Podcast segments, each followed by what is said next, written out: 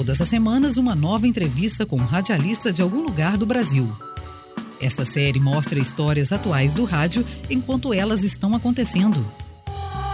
Um verdadeiro registro dos comunicadores que fazem o rádio brasileiro.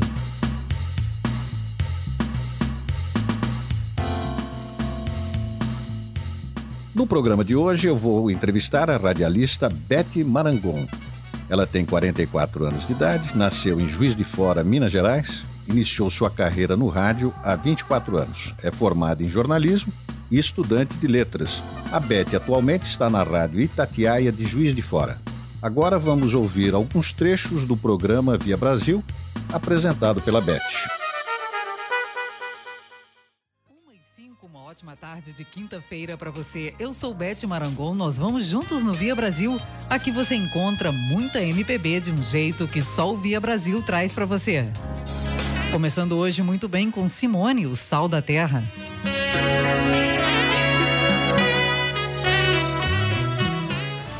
Que de abelha com grande sucesso da Marina Lima, Virgem. Na FM Itatiaia você ouviu Tim Maia, gostava tanto de você. Ouviu também Caroline King, Now and Forever. E neste destaque do Go Back, vamos voltar ao ano de 1960 com Elvis Presley, It's Now or Never.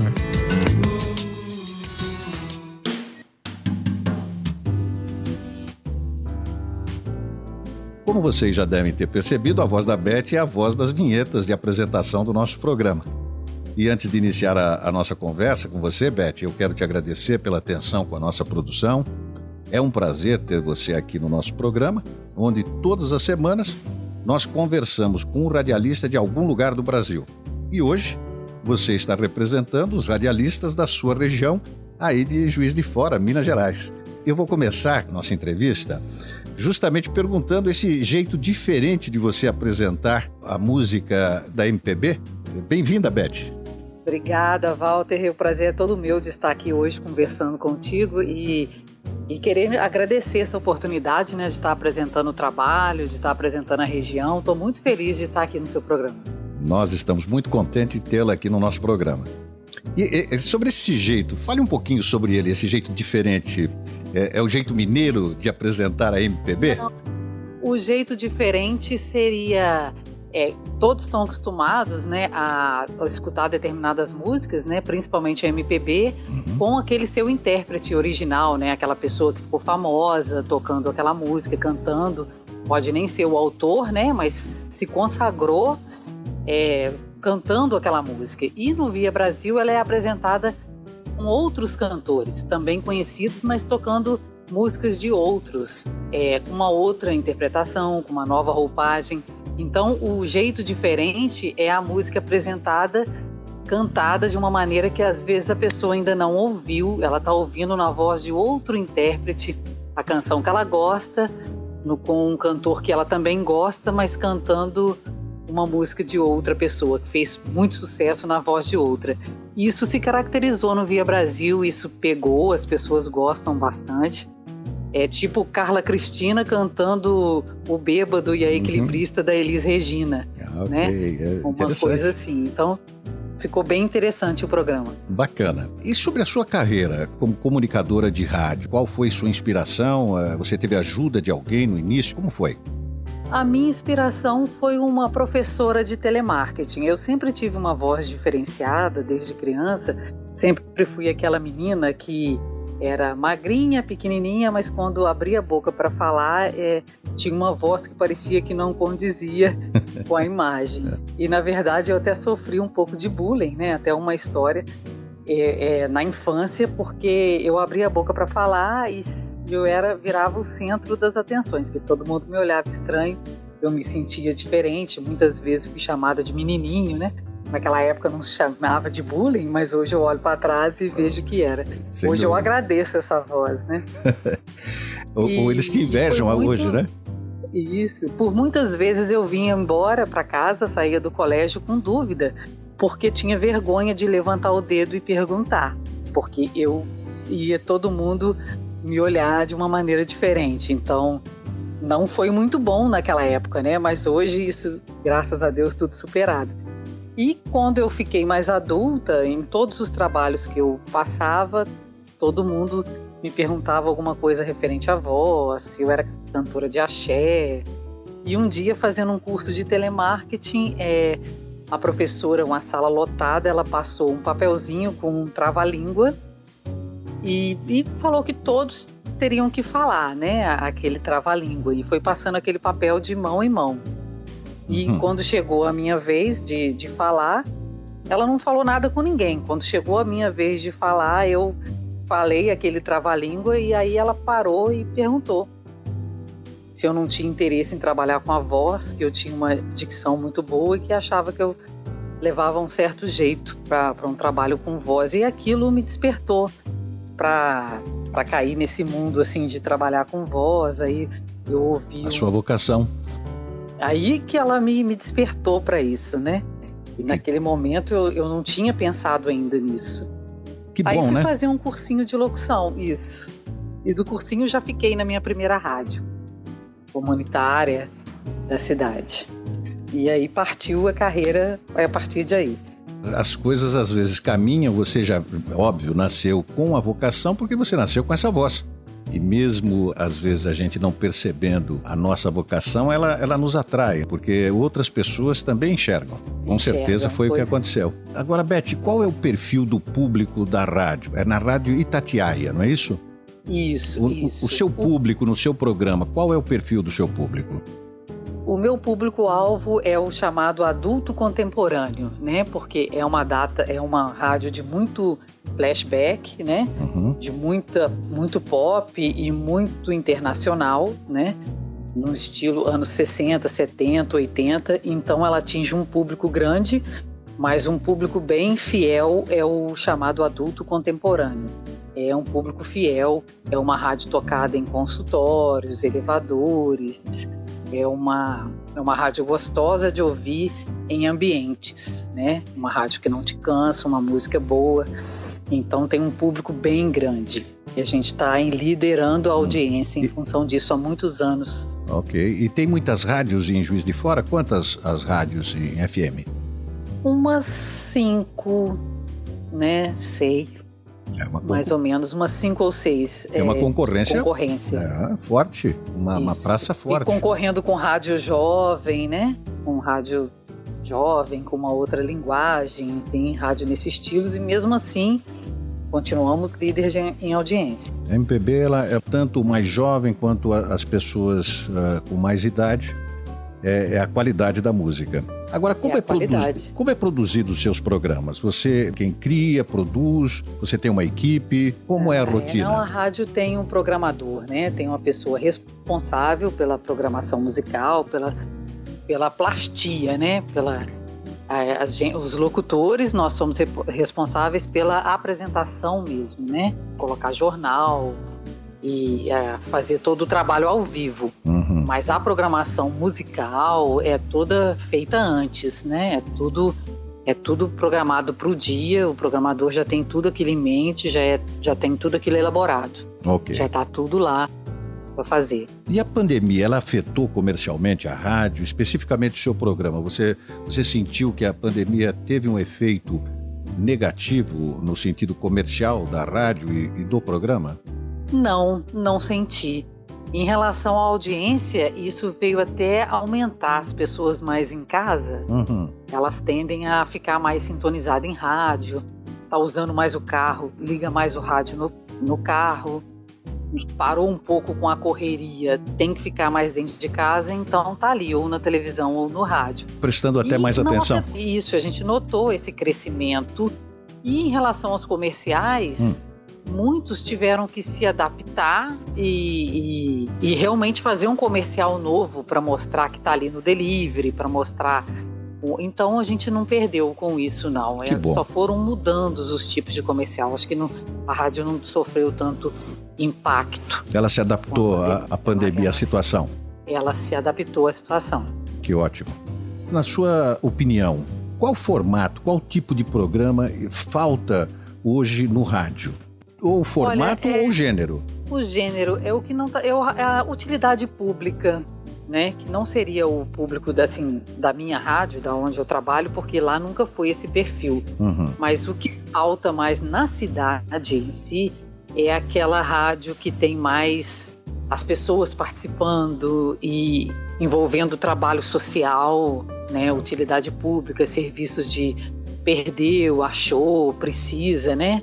Esse serviço assim de, de interação. prestação de serviço, isso, de prestação de serviço. A prestação de serviços, que a rádio sempre teve um papel de prestadora de serviço. Ela fazia até a comunicação, né? Sempre fez a comunicação até de pessoas que não não tinham contato ou forma de contato, não é isso?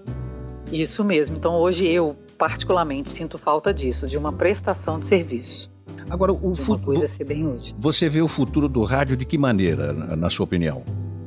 Mais inovação? As pessoas às vezes perguntam, ah. é, as pessoas às vezes perguntam assim: ah, o rádio vai acabar? Nunca, não, não vai nunca, é, na minha opinião, porque ele só está mudando o formato, ele também está no digital, ele está na internet. Verdade. Eu acho que o rádio conseguiu acompanhar essa evolução, né? Essa, esse mundo, essa tecnologia de hoje que antes não tinha, eu vejo o rádio só se adaptando cada vez mais. Hoje ele está aí no site, hoje ele está atingindo lugares que antes não atingia. Eu acho que veio até melhorar essa tecnologia.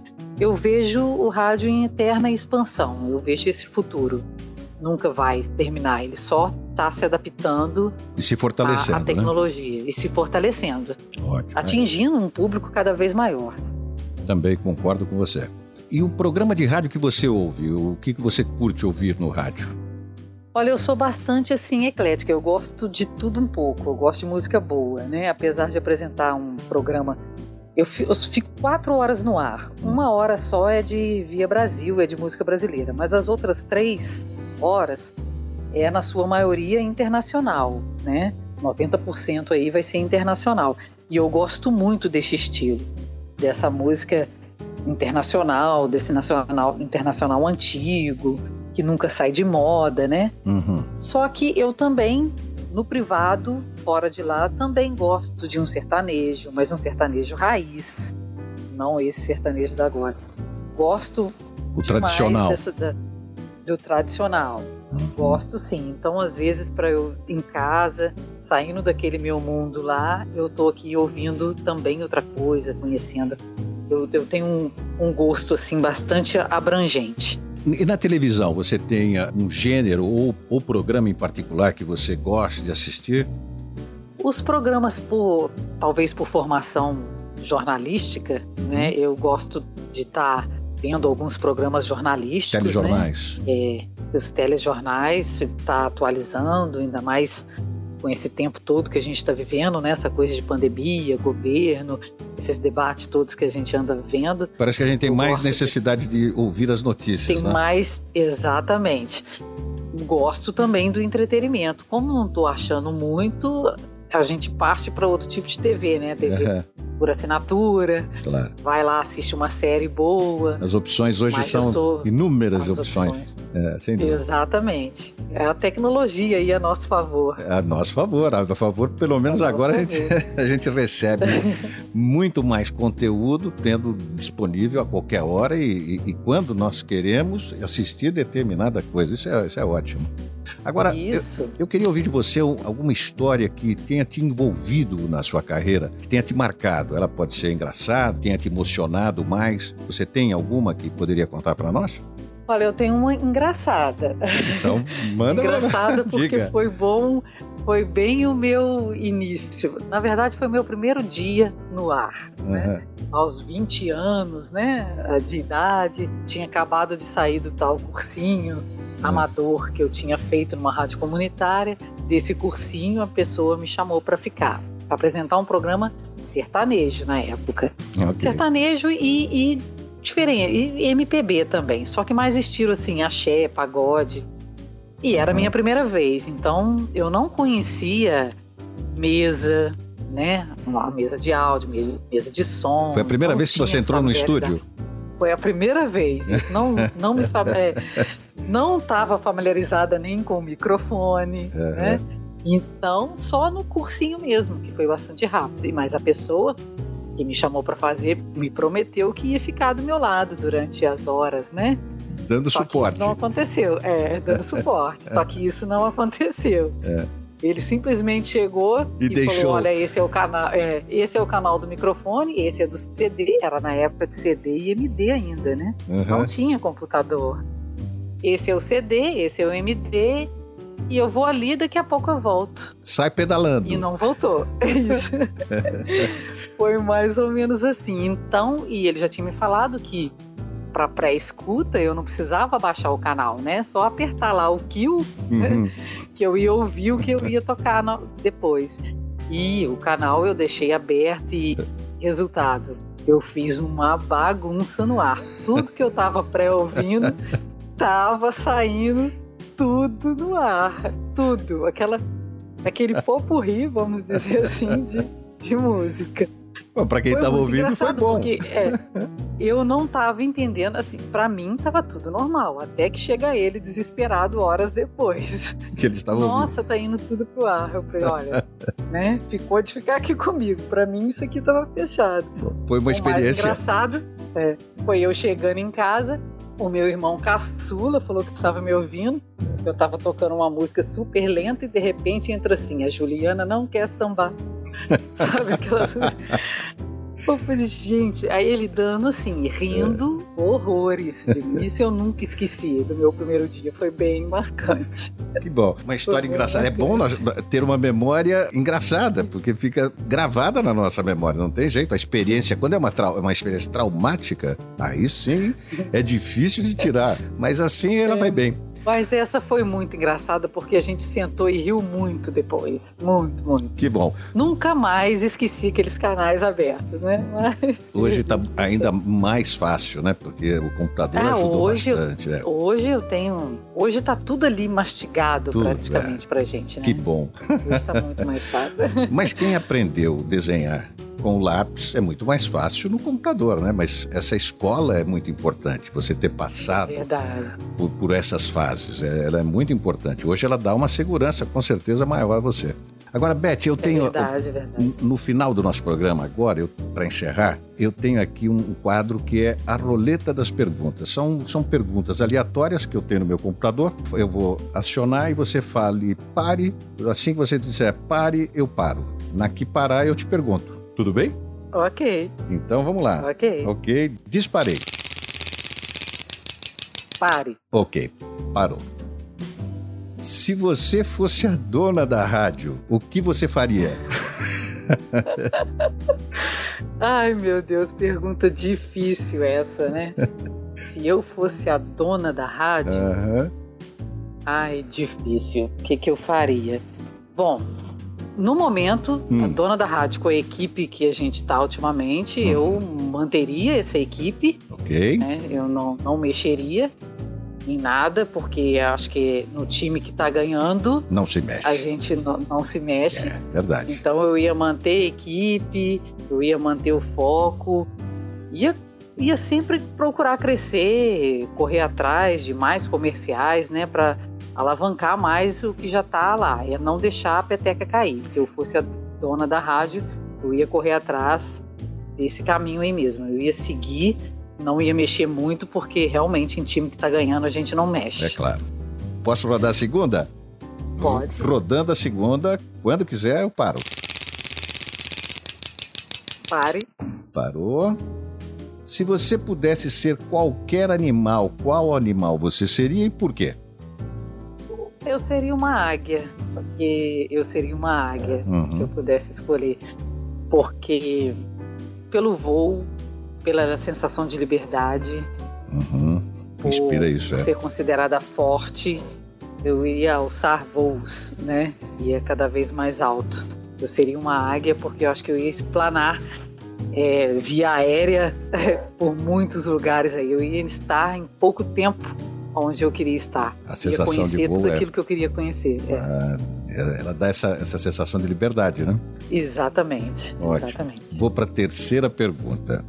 Rodando. Pare. Ok, parei. Como você era na escola?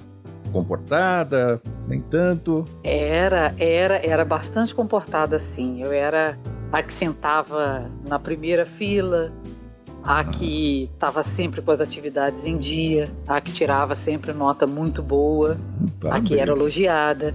Eu, eu gostava de estudar, eu sempre gostei de estudar.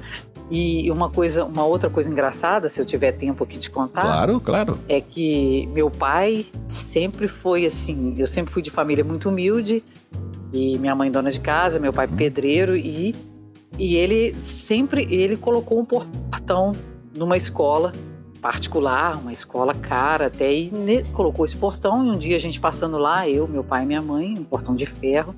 Eu hum. entrei na escola, ele me mostrou o portão e eu entrei. Isso eu tinha seis anos. Eu entrei para a sala de aula, eu sentei uhum. dentro de uma carteira, não era período de escola. Ele foi ali conversar com a diretora, né, acertar as questão de pagamento, né. Uhum. E eu sentei ali, e eu não queria ir embora. E Toda criança chora para sair da escola, para a mãe não é deixar. É verdade. E você queria ficar? Quantos anos você tinha? Eu queria ficar. É, eu tinha seis anos. Seis eu só anos. naquela época só começava aos sete, que eu, porque não não estava fazendo. Eu não eu não fiz aquele maternal, né? Aquela coisa que a pessoa faz hoje, quatro, cinco anos o maternal. Uhum. Então tinha seis. Eu ia só começar a estudar no ano seguinte, porque eu faço aniversário mais para o final do ano. Uhum. E ele, eu só saí na promessa de que ele me colocaria para estudar ali, naquele local. E ele cumpriu isso. Ele me colocou para estudar naquela escola. Que história bonita. E, e, eu lembro disso. Eu lembro disso que eu não queria ir embora. Uma história então, muito eu bonita. Eu sempre fui muito estudiosa. Sempre fui muito estudiosa, assim. Seu pai deve ter ficado muito contente. Que história bonita, Beth. Parabéns. Obrigada. Beth, tem mais alguma coisa que você queira falar e que eu não perguntei? Ah, uma outra coisa interessante, uma outra passagem minha, hum. é, eu acostumada sempre com esse rádio adulto, contemporâneo, esse estilo mais formal, formal hum. né? Uhum. Mas eu passei 15 dias na Rádio Globo, hum. quando ela ainda era existente aqui em Juiz de Fora, há pouco tempo ela não tem mais, e a Rádio Globo era exatamente aquilo que eu te falei, utilidade, pessoa conversando contigo, e nos 15 dias que eu passei lá para conhecer, entrando no ar com o locutor, uhum. foi incrível a experiência aí ali eu pude sentir o quanto o rádio está dentro da casa da pessoa, o quanto a pessoa se vira amigo e não sabe. A resposta é, a resposta é forte, é, né? A resposta é, uma... é, muito grande. A responsabilidade, você acha que está é. dentro de um estúdio falando, você não sabe o quanto você pode estar tá afetando ali dentro de cada lar, né? Dentro de cada casa. É. Ali eu vi o quanto o peso do rádio. Foi muito legal a experiência. O rádio tem isso, é, embora é, a gente tenha às vezes uma dimensão, as pessoas falam, são milhares, milhões de pessoas se você somar todas as rádios conversando hoje com a população. Agora, é para cada um, né? Você está conversando com cada pessoa com que está ali do outro lado ouvindo o rádio. É uma, é uma mídia muito íntima, né? muito íntima. Você está ali, você tá, ela tá, a pessoa te tem como parte integrante, é. né? Você vira realmente é você vira realmente o amigo.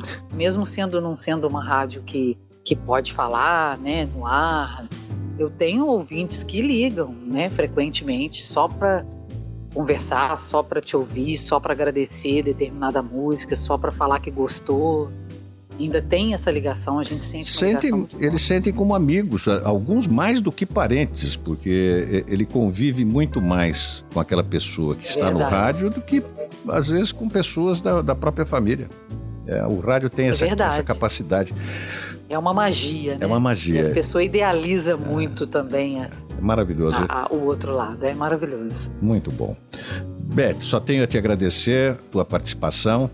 Está aqui à disposição o nosso programa. Foi um grande prazer. Eu acabei de conversar com a locutora, apresentadora e jornalista Beth Marangon, da Rádio Itatiaia de Juiz de Fora, em Minas Gerais. A você que está nos ouvindo, nosso muito obrigado.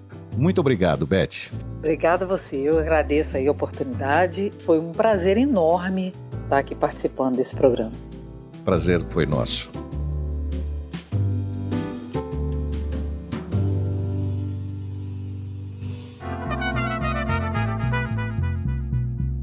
Você acabou de ouvir o podcast Você Brasil Vozes do Rádio, apresentado por Walter Bonazio.